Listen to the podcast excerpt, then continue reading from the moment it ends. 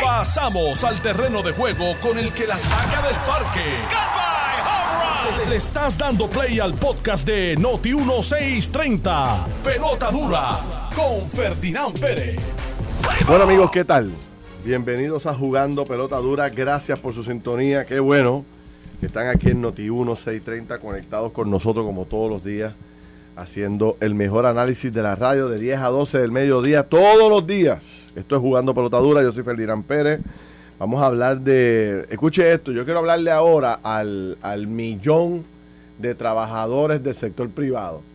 Aquí estoy metiendo a Carlos un revolú, pero eh, Carlos, Carlos sabrá cómo salir de esto.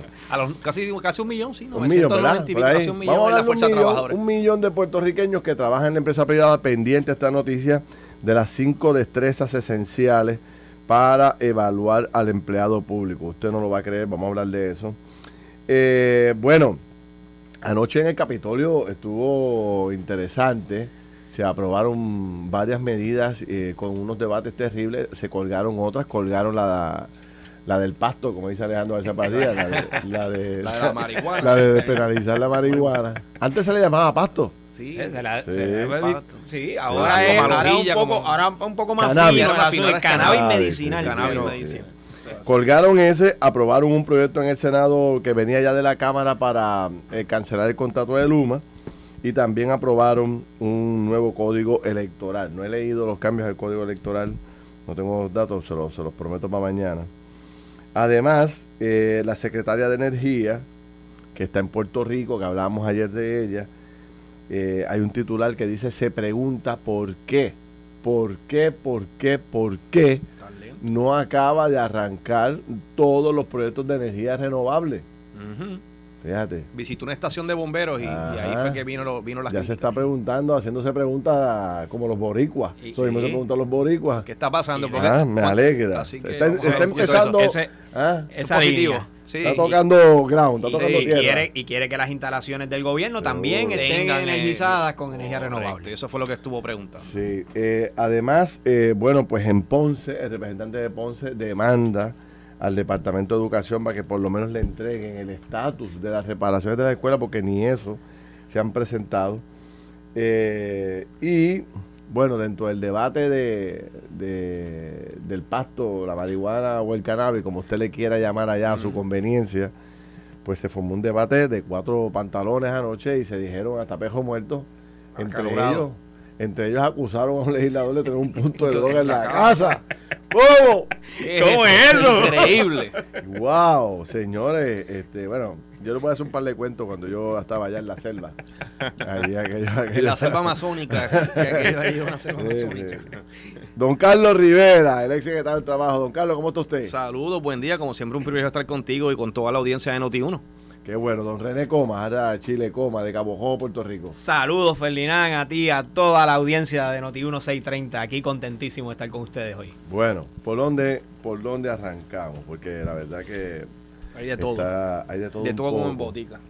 Sí, este, quiero, quiero, a mí me gusta este tema, vamos a darle, ya que tú estás aquí, aprovecha. Yo, me imaginé que por ahí es que veníamos, el tema de, la, de las cinco Sí, destrezas esenciales sí, para, sí. para evaluar al empleado. Sí, Eh, fíjense que vamos a hacer, antes de yo leer la noticia, o sea, cómo funciona el mundo privado. Vamos a analizarlo. Vamos a hacer el ¿verdad? contraste. Cada uno de nosotros tiene oficina privada, ¿verdad? O hemos trabajado la mayoría del tiempo en el sector privado.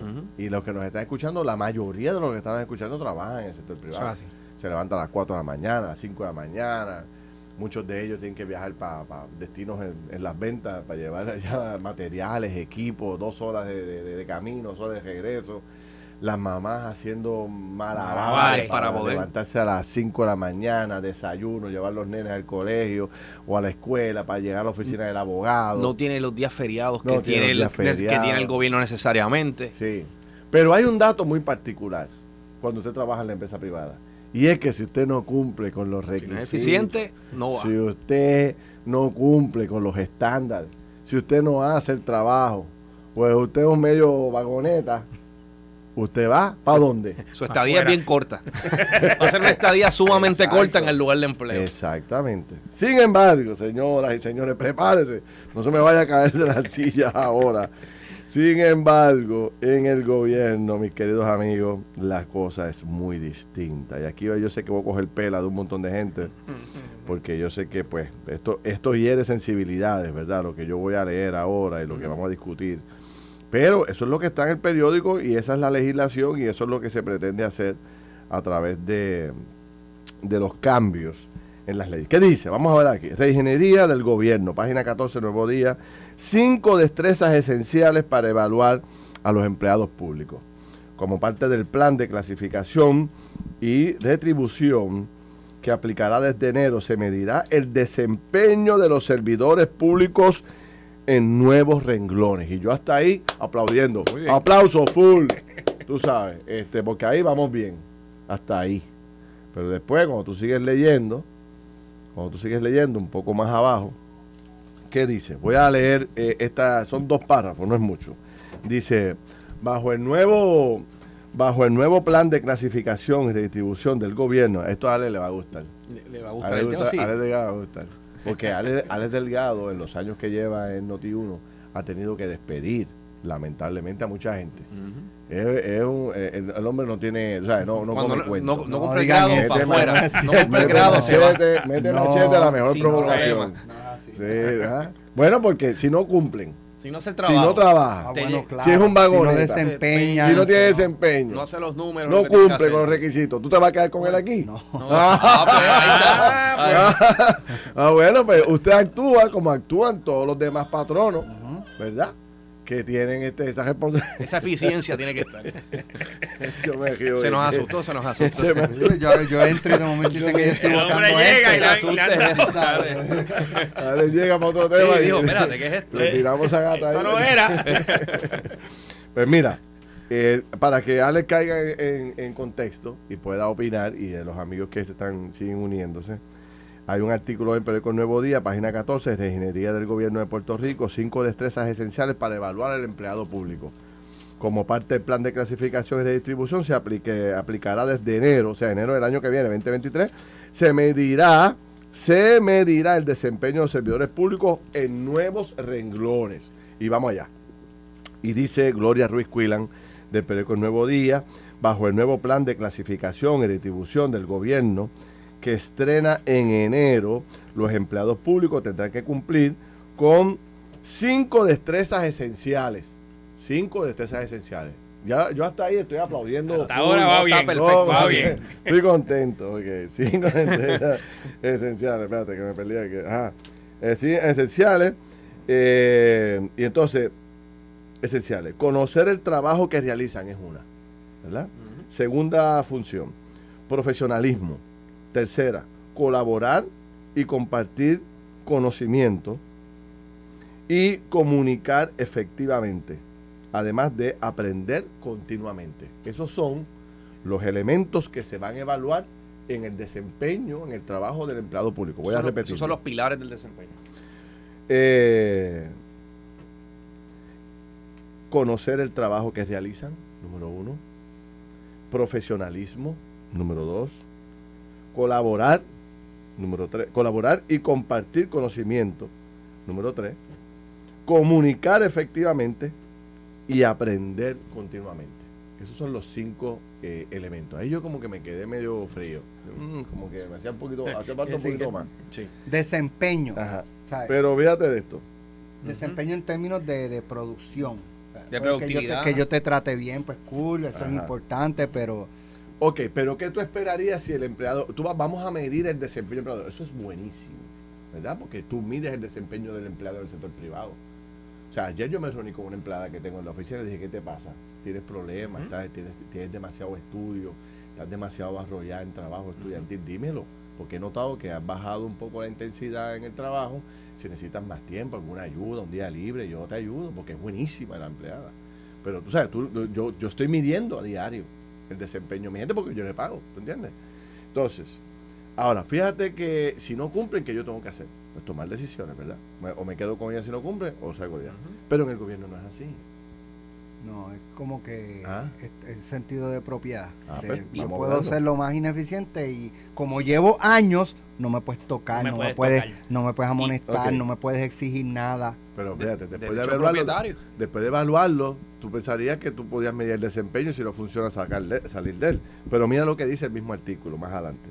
Si un empleado público no adquiere las destrezas necesarias para su cargo luego de tomar talleres, no será despedido ni se le reducirá el sueldo eh, en, en el nuevo reglamento, ¿verdad? Pero podrá ser reubicado en una nueva posición o agencia según las destrezas que posea y necesidad del gobierno. O sea que si el hombre no cumple, no lo van a votar. Le dan un no le van a descenso a, lo tocar el salario.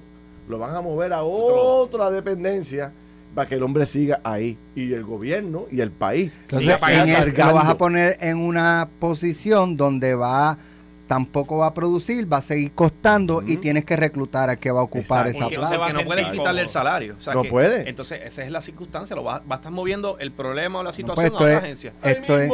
Así O sea, que- tú acabas de- Sí. claro, estás moviendo Viendo el problema a otro lado. sitio. Mándale, mándale Sí. ese tostón a otro A jefe otro, de agencia. a otro jefe de agencia Así ya. que cuando le envíen a un jefe de agencia, le envíen a un, una perso- un empleado de esa magnitud, me imagino que va a estar Nico, todo el mundo peleando, Pero ¿verdad? Ya la cara no le envíe. Lo sacaron de, de donde, qué sé yo de dónde, y lo mandaron para esta otra agencia. ¿Por qué? Ah, porque allá no cumplía con las destrezas. Es hasta discriminatorio contra el empleado. Cuando él llega allí, todo el mundo dice, ah, este es el, col- este es el colgado de la Este otra es el que agencia. no quiere El que gallar. no querían allá. Exactamente. Y me imagino la carta de traslado, ahí te envío esa joyita. Sí, Exactamente. Eh, Sí, Exactamente. pero yo creo que, o se- o sea, caramba, ya es hora de que tomemos decisiones si el empleado, o sea, si queremos mejorar el servicio público que tanto criticamos y que tanta, eh, verdad, este desempeño Esto inadecuado es, hemos esto visto. es un lado de, ¿sabes? Esto Pero no- entonces deberíamos tomar decisiones no. más contundentes. El hombre no, o sea, se le dan cinco, cinco áreas en las cuales tiene que trabajar y aprender. El hombre no cumple. Miren, señor, gracias.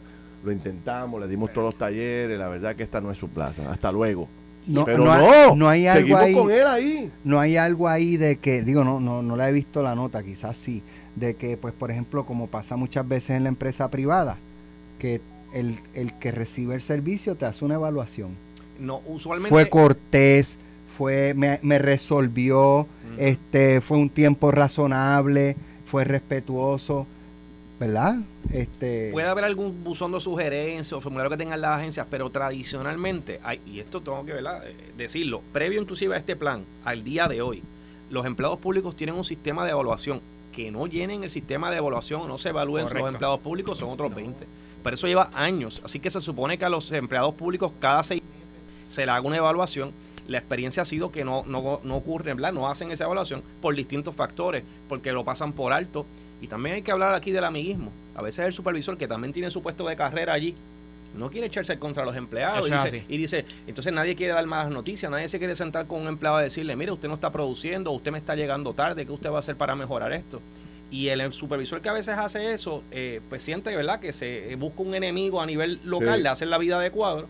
Y si a eso le añadimos que cuando intenta hacer un proceso disciplinario, el mismo no tiene fruto por, ¿verdad? por toda la No burocracia. tiene ni herramientas no allí. tiene herramientas, pues queda mal parado el supervisor. Así que es un problema sistemático. Eh, así que la clave en esto va a ser cómo lo vamos a implementar y que haya los recursos para hacerlo, porque si no va a ser simplemente una algo que suena bonito, pero al momento de implementarlo no va, no y, va a y funcionar. tengo que decir y hacer la aclaración, hay mucho empleado público que se esmera porque ese Correcto. trabajo Sí, salga precioso. sí, Pero sin sí, embargo, la falta, y eso que mencionabas, Carlos, de esa supervisión y ese análisis que se hace cuando se evalúa a esos empleados, es necesario. Si no se da esa evaluación, si ese empleado no siente que está siendo evaluado y que esa evaluación va a tener consecuencias sobre su trabajo, pues lamentablemente vamos a seguir viendo lo que hemos visto por años. Sí. y desmoraliza a todo el personal que, que volvemos, y eso es bueno aclararlo. Tenemos un sinnúmero, miles de empleados públicos comprometidos, pero tenemos unos que no están necesariamente Claro. comprometidos y entonces desalientan porque dicen, pero yo estoy haciendo mi trabajo y aquel está leyendo el periódico, Mira. tomando café y se gana lo mismo que yo. Claro, a ti te tiene que haber pasado lo siguiente, porque tú y yo fui- trabajamos, en puestos, sabemos, en puestos de confianza en, en las agencias de gobierno. Mire, usted llegaba, Ferdinand, y lo primero que se encontraba era empleados que no estaban haciendo su trabajo, pero que llevaban veintipico de años allí, se acercaban a usted y a la primera le decían, mire, yo quiero que usted sepa, usted es el jefe, pero usted es un ave de paso aquí. Usted va a durar bien poquito, par de años. Yo llevo aquí veintipico años, las cosas se hacen como yo digo, no como usted dice. Así mismo. Así, señores. Así, lamentablemente. la- es la Y eso es lo que nos tiene como nos tiene hoy en día. Y la gente, tú Sí, preguntas a cualquiera, ¿cómo tú evalúas el servicio público en una agencia? Y en la mayoría de los casos te van a decir, horroroso, Horroroso. horroroso. Y, Esa y- es la y realidad. esa es la realidad. Y, y obviamente, ¿verdad? No quiero en, en este- entrar en quizás un antagonismo, pero, pero tenemos también esta situación. Hay un derecho propietario al puesto. ¿Usted sabe que es? ¿Sabe? Cuando uno ¿Qué es lo analiza- derecho? ¿Qué es un derecho Imagínese, es derecho? Vamos- propietario es como usted el derecho de su casa. Usted sabe que a su casa no se la puede embargar, el Estado no le puede quitar a usted su casa, su propiedad privada, sin un procedimiento de embargo y un debido proceso de ley. Pues a un empleado público es lo mismo. Eh, Para poder a esa persona despojarlo de este puesto hay que hacerle una notificación del debido proceso de ley, hay que darle una vista administrativa, hay que cumplir con toda una serie de requisitos y procedimientos y luego de eso se adjudica y la persona tiene derecho a apelar esa determinación 30 días ante un árbitro o ante una, una Es agencia. un O sea, proceso bien, bien es difícil. un proceso bien difícil. Y durante todo ese Y- proceso no puedes dejar de pagarle y no puedes sustituirlo con otro, con otro empleado. nuevo. Y a eso le añadimos de que si hay un, hay un juego de la unión, pues ya usted sabe que entran otros derechos también Claro, en, en el claro, lugar de empleo. Así sí. que es complejo y precisamente la ciudadanía cuando va a una oficina de gobierno no está pensando en nada de eso. Lo que quiere es que le den el servicio. Es el Eh, servicio. eh, eh, es todo, tú sabes. Y yo- Y yo creo que aquí falta ese elemento. O sea, porque fíjate que es conocer el trabajo. Fantástico, eso es importante. Eh, profesionalismo, bueno, fundamental, ¿no? Yo, yo espero que bajo profesionalismo esté eh, la calidad en el servicio. Deberán dar un incentivo precisamente para incentivar la productividad. Claro, Yo estoy de acuerdo. O sea, productividad. a los empleados públicos, usted cumple con su eficiencia o cumple con su, con la, ¿verdad? Con todas estas pruebas. Denle un un incentivo. Seguro, Exactamente. Estoy de acuerdo. Por asistencia, usted Seguro. llega, no falta el trabajo, usted siempre va. Pero Totalmente falta- de acuerdo. aquí está. Aquí está. Si usted, si así en la fila que usted históricamente trabaja para atender público, en la ventanilla de Hacienda se atendían 100 personas mensuales y usted desde que llegó atiende 150, vamos a premiar. Seguro, Vamos a premiarlo. premiarlo. O sea, ese- definitivamente. eh, vamos a incentivarlo. Eso lo hace el sector privado. Sí, exacto. lo hace el Así es que privado. funciona.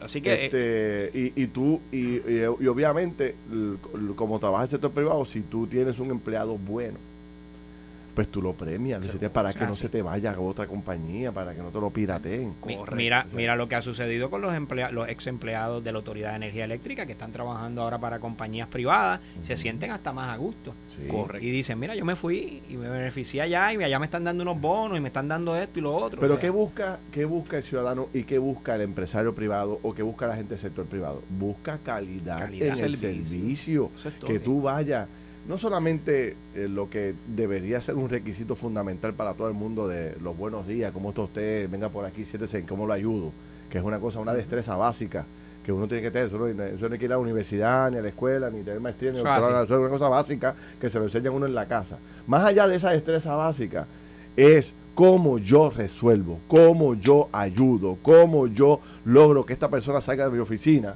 satisfecho con el trabajo. Sí.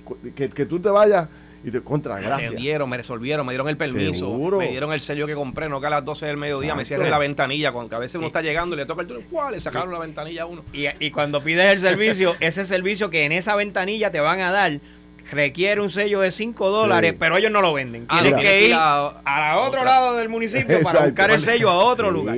Ey, Mira, hermano, cuando yo hace... Y tengo que en esa parte también dar la parte positiva. Ahora con lo del sesco digital, Sí. eso ha sido un avance, ¿verdad? De, de renovación de, Claro, de licencia claro. y demás. Y qué bueno que ya está la tecnología Sí, llegando. sí, sí, que está llegando y eso, y eso es buenísimo. Pero lo que tú dices, el tema de los sellos. No, no es aquí, tiene que ir allá. ¿A, la, a, ¿a dónde? Entonces A- a Minilla. eh, no, eh, allá, A pero, Minilla. ¿en ¿Qué piso? No, el piso 16, vaya allá. Que según, y tú perdido preguntando. por Perdiste un todos día de trabajo por un sello de cinco Mira, dólares. Yo, yo hace tiempo que no hago esta anécdota. Eh, hace, qué sé yo, como una década atrás, como ocho años atrás, se murió un familiar muy querido mío. ¿Verdad? Entonces yo eh, decidí eh, eh, ayudar a- al papá de, de este familiar mío para hacer el trámite en ciencia forense, que sea aquello, ir a la funeraria, todo ese trámite. Eh, pienso que como es tan, tan delicado y tan triste, pues yo dije, pues qué mejor forma de ayudarle yo meterme en ese trámite y quitarle Claro. mucha de esa Sí, la casa, responsabilidad. Y, y fui a escoger la, la- fui con él a escoger el, el- el- el- ¿cómo se llama? El ataúd. El ataúd. que si las flores, que si que esto, que si lo otro, que si el café, todos esos detalles. Y eh, cuando fuimos a proceder para eh, enterrar el, el- el cadáver, había que llenar 800 documentos antes. Entonces, pues me voy con él también a la agencia de gobierno. Recuerdo que, que lo íbamos a enterrar en el cementerio de Cagua, en el cementerio de. Que está de Cagua después Motor allá atrás. Ajá, detrás de Cagua Sí. es Perú Moto. Allí lo íbamos a enterrar. Pues nos fuimos para Cagua a hacer las gestiones. Muchachos, tuve que ir a, a- Yo no podía creer todos los papeles y, y sellos que había que comprar para poder este eh, enterrar a la persona. Eso es cumplir así, con- Ferdinand. con el Por eso es el refrán de que hasta para morirse hay que hacer fila. Ay, favor. Por morirse hay que hacer fila. Este, es increíble. Y, y, y no solamente en esa agencia, hay Ferdinand. y- Entonces, Sí. pero a lo que voy, tú sabes, eh, es que cuando voy al punto de, de que me llega a la ventanilla, porque tú sabes que es tirarse un filón y tú sentado allá atrás y viendo todo. las particularidades de las todo. cosas que ocurren en las filas de las agencias de Qué gobierno. bien, ¿no? Entonces, Eh, Uno conoce a todo el mundo. y- y pintoresco, aquel vende, pasteles, el, billete, No, no, no. el del billete de lotería que siempre viene por ahí. Se pasa una película de Sí, allí, de lo que sí. ocurre allí. En la fila. Eh, eh, entonces todos hablan en voz alta bien Ah, sí, duro y, y los cuentos de aquel se, los- es una cosa, es una, es una película. Es una de peli- verdad. sí, eso es un Entonces tú allá haciendo la fila, cuando finalmente llega a la ventanilla, mire, usted allá. Que, que muchas veces las mismas filas que te orientan. Mira, te Ah, mira, sí. Mira, mira tú este lo que tienes que hacer es esto, lo sí, otro. mismo- De hecho, en esa fila así, quien más resuelve son los policías estos de los guardias de De seguridad. Que se saben el juego, no, eh, vaya a la fila 6, vaya, no vaya a estar a la fila 4, no, ustedes son aquí, son allá. Pero finalmente cuando voy a la ventanilla, la señora, muchacho, carne puerco full, ¿sabes? Un disgusto terrible. Y eso que yo le estoy diciendo que estoy aquí tramitando un documento para enterrar a un familiar mío. O sea que por lo menos el pésame sí. me pudo haber dado. Y, y que uno Siguiente, llega, que- ya, ya uno llega asustado, ya uno llega asustado, como quien dice, déjame ver cómo cojo a esta. Sí. Y cuando llega, mira, buenos días, ¿cómo Ah, sí. Uno- uno- Eh, cómo Dígame, ¿qué cómo- quiere? ¿Cómo le saco una sonrisa, Sí. verdad? Muy buenos días, señora. Gracias por atenderme. Usted no sabe cuánto le alegro de que usted me esté atendiendo aquí, me esté resolviendo. Ya, dígame. ¿Sí? ¿Qué quiere? Y yo, bueno, Mira, una pausa, rápido. Estás escuchando el podcast de Pelota Dura, en Noti1 con Ferdinand Pérez. Regresamos a Jugando Pelota Dura. Gracias por el apoyo. Eh, finalmente ya estamos en el Facebook. Puede conectarse con nosotros a través del Facebook de Jugando Pelota Dura o de Noti 1630 para que puedan eh, unirse a esta conversación tan interesante. Me ha escrito mucha gente a de mis cuentas personales hablándome de, pues, de lo interesante de, este- de estos cambios en cómo evaluar el desempeño del empleado público. Este, me dice, abre las líneas telefónicas, abre las líneas telefónicas. Las experiencias son muchas. Ferdinand, y había algo que quería comentar, que estábamos comentando fuera del aire. Eh, si, si bien decimos también que hay un problema, ¿verdad?, con, con esta actitud de ellos, también hay un problema en el gobierno de falta de educación con los, con los propios, los propios empleados. Y adiestramientos Eh, que no eso- reciben. Esos adiestramientos que se supone que el gobierno esté eh, ¿verdad? constantemente llevando a cabo no se están dando. Y sí tengo que reconocer, ¿verdad? Por ejemplo, la Oficina de Ética Gubernamental da, da algunos, pero oye, los de servicio al cliente. Si usted es un empleado que tiene que atender un counter, usted tiene que trabajar en un sesco donde todos los días van a atender cientos de personas, que son cientos de personas que llegan con sus propios problemas. Nadie se levanta por la mañana y dice, sí. Ave María, qué chévere, hoy me siento con ganas de irme a hacer la fila del sesco de Mayagüez.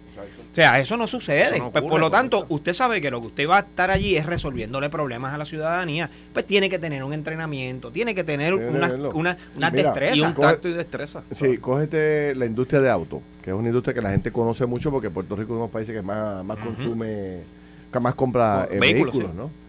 La industria de auto se ha ido modernizando y entre las cosas que hace es adiestrar a su personal consistentemente. ¿Ok? Desde que la persona abre la puerta eh, en un dealer, ya hay instrucciones específicas, personas específicas, cómo atenderte, a dónde llevarte, qué hacer. O sea, te van encaminando hasta que tú te enamores y, y compres finalmente el carro, porque si no compras carro, ellos no cobran. Y- ¿Entiendes?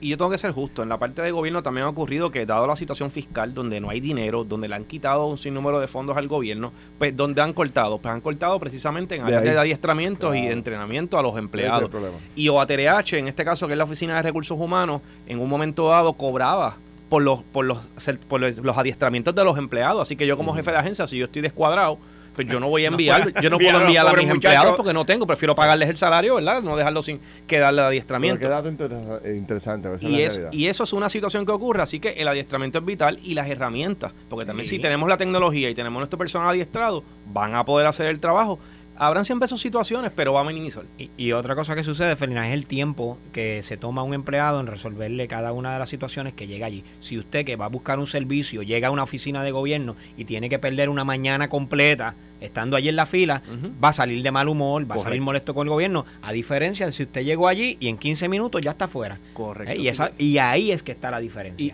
ahí y- es que está la y eso es vital en muchos procesos manuales y también el desconocimiento en tecnología a veces, en al- un rezago en tecnología, eso también es... Esto es para 30 años. La gente va a seguir para con eso. 30, Sí, para así 40, es, Ferdinand, y y- eso es lo que nos tiene, nos no ha tiene- llevado hasta donde sí, estamos. Y uno puede, ¿verdad? Volvemos, uno puede cambiar. Yo hago siempre esta analogía. Si el carro está malo, no da, lo que da son 20 millas, usted puede cambiar el chofer cinco veces Exacto. y el carro le va a seguir dando las mismas 20 millas. Así que tenemos que manejar ¿verdad? esa herramienta de trabajo que son el vehículo, que son los empleados para mejorar el sistema de gobierno.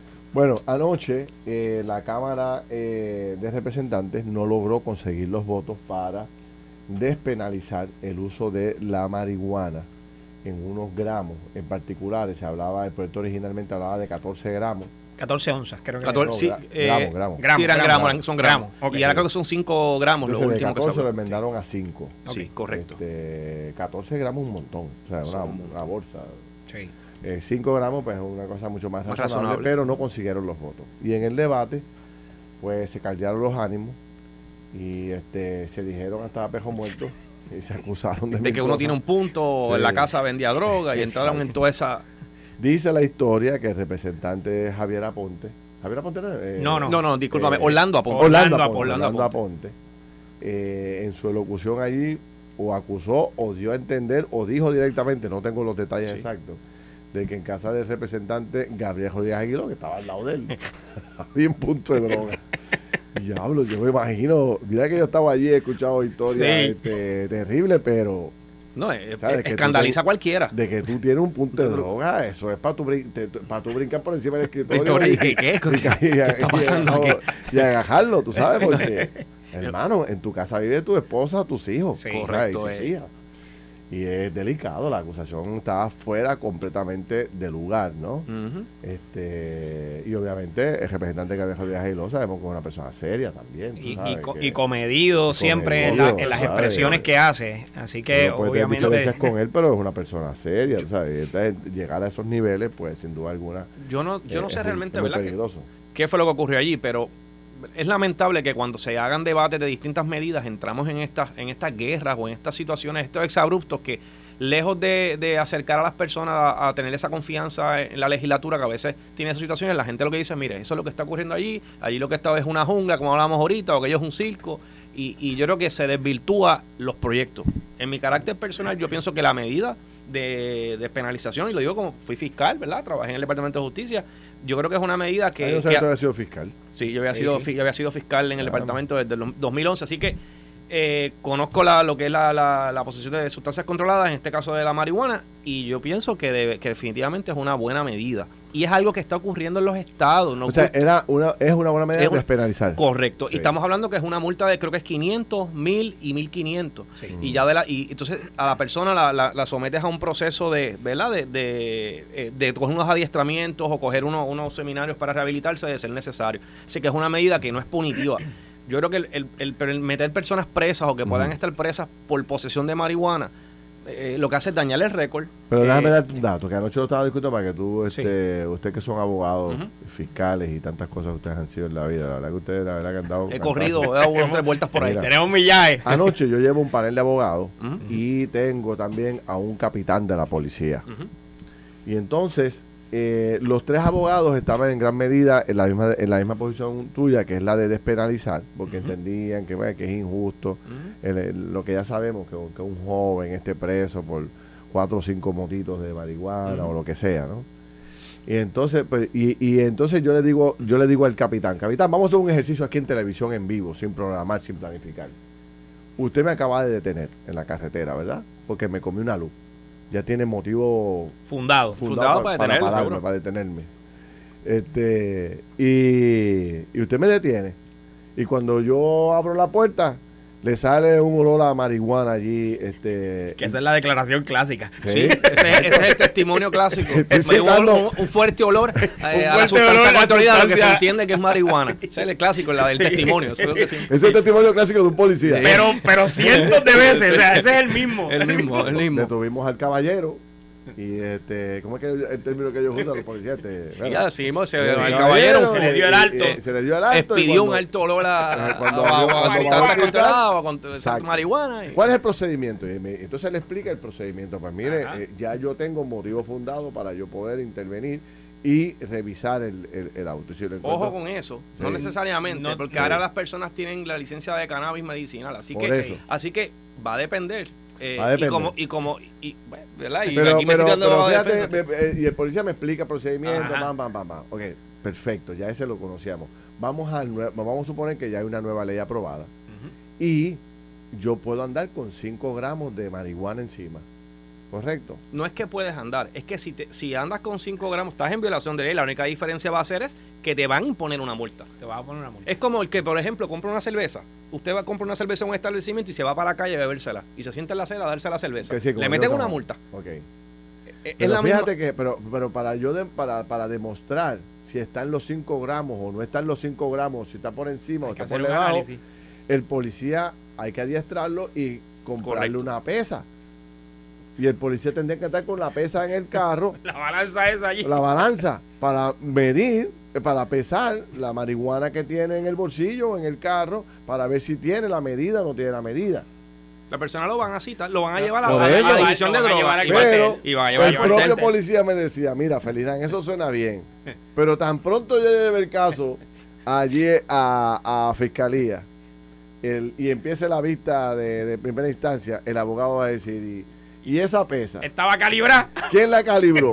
Déjeme ver ¿Cuándo el la calibraron? Déjeme ver el sello de, cali- de- de la, la calibración. Así es. Va- ¿Y así es, va todo el proceso. Y va a coger el guardia y lo va a desbaratar porque por algún lado la pesa esa, que es un... Que es un Como ocurre con la prueba de alcohol. Exactamente Exacto, lo mismo. Es idéntico, es Es, idéntico, es idéntico, es el mismo proceso que hay en la prueba Entonces, va a ser, le vamos a estar dando, y aquí estoy un poco del lado del policía, de alcohol. Aunque creo en la medida, estoy viendo, y esto, yo adopté esta, esta mentalidad con un planteamiento que hizo la jueza Laura Sergis Roque en el programa de televisión los otros días, Sí. que ella, eh, la, la, la legisladora Joan Rodríguez Bebe, estaba presentando una medida muy, bastante complicada y la jueza le decía, mire, eh, o sea, ustedes tienen que legislar y al mismo tiempo que están legislando tienen que entender que en algún momento los jueces tendremos que interpretar esa legislación Correcto. a favor o en contra. Y usted tiene que darnos datos, explicar esto al centavo y ver los pros y los contras. O sea, ser lo más... eh, Lo que pasa es que tiene, no solamente es conceptualizarlo a nivel teórico, que ese es el problema, es tenemos que analizar la implementación de esa ley Correcto. y tienen que asignar dinero, que ese es el grave problema que a veces tenemos en la legislatura. Ellos somos muy creativos haciendo ideas y demás, pero se nos olvida que eso cuesta dinero. Y coincido contigo, hay que adiestrar a la policía, hay que darles el equipo para eso. Y cuando vemos en otros estados cómo se ha hecho, es, es así que lo han realizado. Hay que proveer un mecanismo de educación y hay que darle esas herramientas a la policía. Exacto, entonces el policía un poco... eh, yo- entonces yo me pongo del lado del policía y Sí. digo, la verdad que...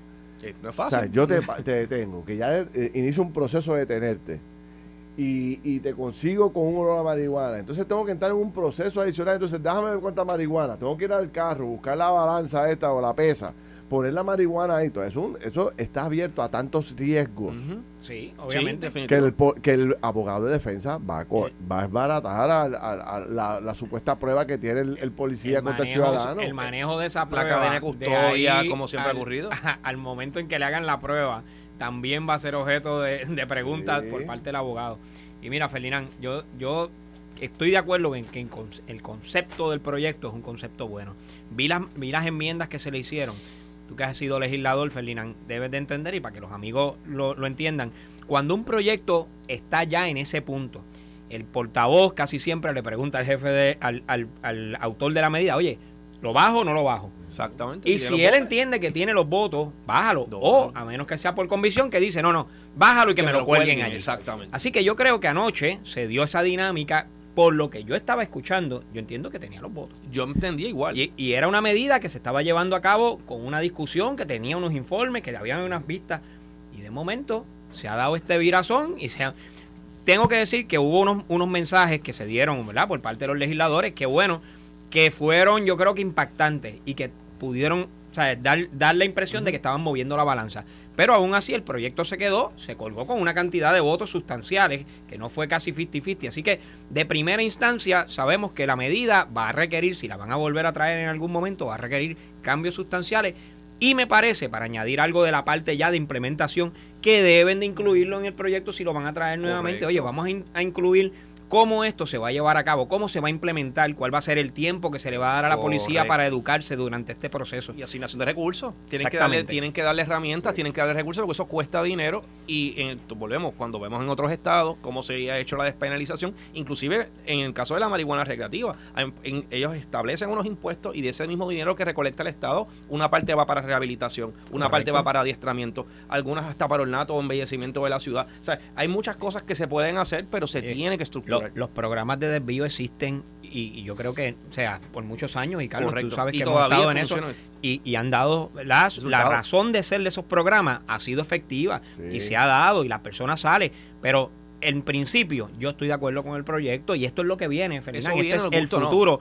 El, o sea, el- cannabis va a llegar y va a llegar de esa forma a- al país, como está llegando a muchos otros países a nivel mundial. Y ya los estados se están yendo hasta para la marihuana recreativa, esa es la realidad. Eh, ¿Qué está pasando con el alcohol? El alcohol, está, el alcohol y, y el, cigar- ¿verdad? el cigarrillo, o, el- o en este caso la nicotina, está comprobado que, ¿verdad? que da enfermedad de cáncer y otras más. ¿Y qué hizo el Estado? En el caso de las cajetillas, creo que están, yo no fumo, están como en 10 dólares, creo. Sí, 10 o 12 Exactamente. pesos. 10 o 12 Clarísimo, dólares y te le imponen un puesto bien alto y obviamente ese dinero también se utiliza para otras cosas. Así que Sí, sí. yo creo que es algo que debemos mirar y, y ya se- a nivel de los estados eso es lo que viene. Sí. yo creo que esto es como tú dices, este, el mundo está cambiando y Sí. hay una libera- liberación en todos estos pensamientos que antes eran, ¿verdad? Este, muy distintos. Eh, eh, yo recuerdo cuando iniciamos el debate sobre el cannabis medicinal y recuerdo a líderes importantes de la iglesia, líderes conservadores planteando, si entramos por aquí, esta es la puerta para que llegue la, la liberación a todas las demás drogas de Puerto de- que, La- que existen. Pero la pregunta Ya. es si lo legalizan. ¿Esas personas van a, van a, ingerirla inmediatamente? No sé. La- Ah, eh, ese- hay personas, yo no, yo no fumo cigarrillo Sí. ninguno, ni nada ni de eso. Yo, o sea, y a lo que voy es, el que legalicen una, una droga no significa que la persona la va a usar. La- Cada la- persona escoge. Claro, claro. la claro. experiencia que hemos visto durante los últimos años, luego de el, ¿verdad? el asunto de la medicalización y las licencias, es que la gente que estaba yendo al punto a adquirir esa, esa, esa, esa droga para usarla como un medicamento, es, ya no están yendo al punto y ahora están yendo a unos dispensarios, que los dispensarios no solamente que prepagan al Estado y se genera un dinero adicional, sino que tienen unos controles de calidad y que esta persona pues ya no tiene que ir al punto, ya no tiene que ir a arriesgarse allá y, y lo, lo adquiere de manera legal. A mí me parece que eso, esa parte ha dado Y- función y ha sacado a esas personas del punto. Y en el caso del, del cigarrillo, eh, y, yo me alegro que, se, que la ley se enmendó, creo que es la ley 40. Entonces, Sí. ustedes recuerdan cuando uno iba a una barra, una discoteca, que, que- que eso era. En los el- aviones. el hu- el humo- y en los aviones, ese humo era infernal. Uh, y en uno no podía, y no se le una peste a cigarrillo. fumando. Y, como ya hemos visto, como el cigarrillo, ya prácticamente en ningún lugar la gente fuma afuera, distante, ¿sabes? Eh, se ha Ahora, logrado mejorar yo, en yo esa parte. pregunto, este, ¿deberíamos consultar al pueblo sobre una decisión como esta? Yo pienso que sí. Eh, que el inclusive, pueblo se exprese si Sí. cree en la, Por- en la verdad, en la despen- despenalizar. yo, yo estoy a favor, Yo yo estoy, a favor porque yo siempre. que sacamos la política a un lado, porque yo creo que ese es el problema, que mucho legislador Sí. necesariamente está viendo el punto político, pues vamos a pasarle esto al pueblo y que el pueblo lo decida. Y han habido referéndum en otros estados y que el pueblo yo determine estoy, qué es lo yo que estoy quiere. a favor 100% de Igual. consultar este tipo de decisión que son trascendentales, Sí. consultárselas al pueblo y que democráticamente el pueblo elija. Elija. Sí, sí, Esa sí. será la mejor alternativa para resolver esto. Sí, yo creo que, este, no sé si, si ante la negativa de, de este proyecto en la Cámara, eh, y esto es un tema que va a ser recurrente. Sí. Ah. Se derrotó ayer, no, no ahora en enero del año que viene vuelve Y se lo radique someten, de nuevo. seguro. Y, y yo creo que esto es eh, eh, esto no tiene reversa. O sea, esto se va a seguir insistiendo. Hay un grupo de legisladores nuevos que creen en esto, que van a seguir impulsando este tema. Eh, son los que el pueblo eligió. O sea, que tampoco, eh, si usted lo eligió y él está en esa línea de trabajo. Lo está Y- y representando. lo, lo está representando usted porque usted votó por él. Y, y más allá que eso, ya los puertorriqueños están viviendo en muchos otros estados. Tenemos Sí. familias que ya están Sí. hasta acostum- se están empezando a acostumbrar a eso. Y hablas uno con el familiar, mira, aquí en este estado Sí. funcionan de esta manera. O sea que ya esto se ha globalizado de Y- una manera que, que ya el puertorriqueño Sí. tiene contacto con Te- eso. tenemos, tenemos ¿verdad? La, la mala costumbre en Puerto Rico de que no miramos la historia. Esto es lo mismo que sucedió con el alcohol, Ferdinand alcohol. y Carlos. O sea, Y los cigarrillos. y los cigarrillos igual. Y, y, oye, hay medicamentos que se quieren en una farmacia que son mil veces peores, Claro. derivados de los opioides. O sea, Bueno. estamos hablando de unos medicamentos y usted los va y los consigue y se los puede, los puede ingerir, obviamente con unos controles. Pues esto es lo mismo. Se le está solicitando a unas personas que tengan una, una licencia, se le está... O sea, en esa parte yo estoy de acuerdo. Así que, o sea, y esto, lo- esto viene, Ferdinand, va a llegar. Sí. Es inevitable. Aquí el te- yo creo que la gente ha madurado porque el tema del cannabis medicinal cambió la percepción Sí, que tenía la gente del cannabis como tal. Totalmente. Hoy hay miles y miles de puertorriqueños que se atienden una u otra condición con cannabis medicinal. No, se anuncian. Y Se anuncian en sí. los billboards. Sí, ¿Qué- sí, ¿Quién pensaría en los años 80 Ajá. o los 90 no ver algo como Sí. eso? Jamás y nunca. Y, y ha dado resultados. Hay Sí, gente que, que ha mejorado bravo, sus condiciones de salud usando el cannabis medicinal. Los dispensarios médicos sobre esto. El, el doctor Soler, que es uno de los, de los pioneros en este tema, Michael Soler, eh, hermano, esa oficina parece una oficina de gobierno, de, de- de los cupones. O sea, aquello, aquello El seco. allí, el seco. Porque la gente ha descubierto que ha mejorado condiciones eh, crónicas, condiciones de salud que le, que le afectaban en la calidad de vida, han visto mejoría. Sí. Yo tengo un caso particular eh, que, que, de, de- de- ¿sabes? que lo vivo a diario con un familiar muy directo mío que tenía una, una gastritis crónica, que todo lo que se comía era un desastre, tú sabes. Y empezó a usar cannabis medicinal y se le quitó. O ha mejorado su condición significativamente. Y condiciones paliativas también, gente que Sí. está en etapa terminal. Ay, Carlos, eso era lo que me tenían que recetar a mí Cáncer. cuando me dio aquella, aquella gastritis. Ah, fuimos, gastrita al- que te- fuimos al centro médico. Sí, este, o sea Así que mismo. el mundo está cambiando. Ojalá que estas decisiones que se tomen sean para bien, que pensemos esto bien, que le demos la oportunidad. O sea, porque por otro lado se dice que esto, eh, de, de que si te cogen con marihuana, tú vas para la cárcel automáticamente y te van a, y te van a costar. eh, o sea, hay unos programas de desvío, hay unas cosas que se han hecho para que tú no, no vayas a la cárcel por, una, por un consumo de marihuana pequeño. Correcto. Eh, o sea, que, que tampoco es como algunos plantean. No, no, ¿no? no necesariamente. va a estar de- el programa, un programa de desvío, una vez te radica, la persona pueda coger Pero hay que radicarte, Sí, te van a radicar. se llama drug court. quiera. Se llama drug court. Drug está en, las tri- en los tribunales. Y Ferdinand, tiene- cuando hablamos directamente de lo que es la pena que se le aplica a una persona que comete un delito, oye, la pena que se está aplicando en este tipo de casos, o que se estaba aplicando en este tipo de casos, yo creo que era demasiado punitiva. O sea, tú no puedes coger un muchacho eh, de 19, 20 años que lo cogiste con, qué sé yo, varios tabacos de marihuana y lo vas a meter preso. dañar el récord O sea, el y- resto de su vida. ¿Y qué pasaba? Porque mucha gente dice, ah, que eso se consigue un buen abogado y no va, no va preso, con un proceso de desvío. Pero los que hemos estado allí, hemos visto los casos, sabemos que hay muchos de estos jóvenes que no tienen la Mm, capacidad no económica para tener un buen abogado, que el que le proveyeron a lo mejor lo orientó de una manera y él no se lleva con él y el muchacho no quiere ir, no quiere comparecer porque tiene otra actitud mental y se coge la cárcel, Ferdinand. Entonces tú Puede me quieres pasar. decir a mí que esa pena que le estamos dando a ese jovencito de troncharle el resto de la vida y lo estamos mandando para cárcel allá donde se Ah, donde lo ahí- va a se gradúa. peor. eh, Entra, entra por una posesión y sale siendo, haciendo Correcto. kayaking. Entonces, tú me quieres decir a mí que nosotros como sociedad eso es lo que tenemos que, que apoyar. No, Pero, señor. pero por otro lado, había unas liberaciones en el uso de la marihuana, Sí, como en la ciudad de Nueva York. Y yo no sé si tú has hablado recientemente con gente que, que- viene de la ciudad de Nueva York que dice que hay una peste a marihuana caminando por todo el terrible. Square que está terrible. Sí. Entonces, pues también, ¿sabes? Hay que ver el, hay que ver el, el tomar el, balance. hay que tomar el balance y tomar control sobre eso. Sí, O sea, hay que sí. tomar medidas como están haciendo con la ley 40 aquí, que no permiten fumar en áreas cerradas y todo tipo de áreas, pues darle es monitoreo. El gobierno sí, tiene que sí, monitorear sí. eso. Esto fue el podcast de Noti 1630. Pelota dura con Ferdinand Pérez. Dale play a tu podcast favorito a través de Apple Podcasts, Spotify, Google Podcasts, Stitcher y notiuno.com.